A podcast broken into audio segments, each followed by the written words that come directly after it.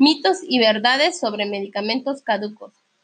La fecha de vencimiento de un medicamento es el momento límite en el que el producto se ajusta a sus especificaciones, siempre y cuando se haya almacenado correctamente. Es tomada con base en estudios cinéticos y predictivos de estabilidad realizados a los componentes de los medicamentos en los que se obtiene el tiempo en el que los activos comienzan a perder sus propiedades. La Secretaría de Salud en México es encargada de establecer los lineamientos para aplicar las fechas de caducidad mediante pruebas de estabilidad que demuestren la potencia e integridad de un medicamento. Los laboratorios farmacéuticos fabricantes son los encargados de poner la fecha de vencimiento a cada uno de sus productos.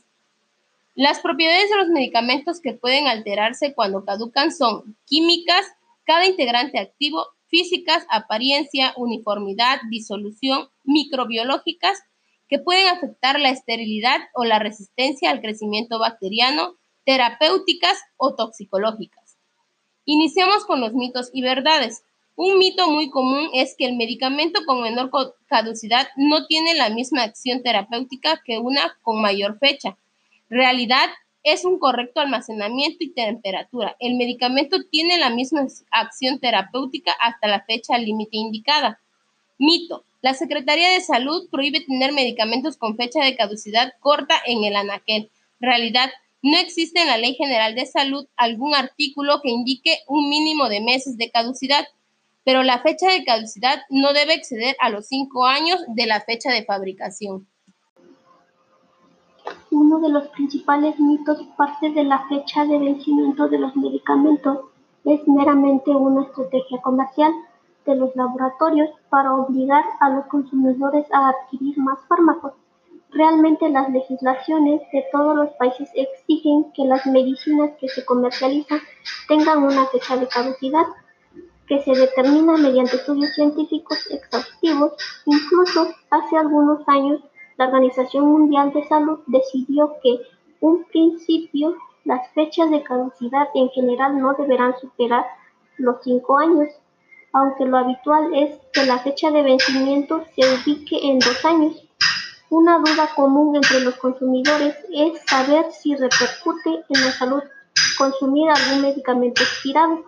Sin embargo, el doctor Marte Lorenzana Jiménez, académico del Departamento de Farmacología de la Facultad de Medicina de la UNAM, afirma que cuando un medicamento pierde actualidad puede ocasionar alergias, resistencias bacterianas e intoxicaciones que van desde leves a severas. Algunos ejemplos son, las aspirinas vencidas no representan ningún riesgo. Un día no es lo mismo que seis.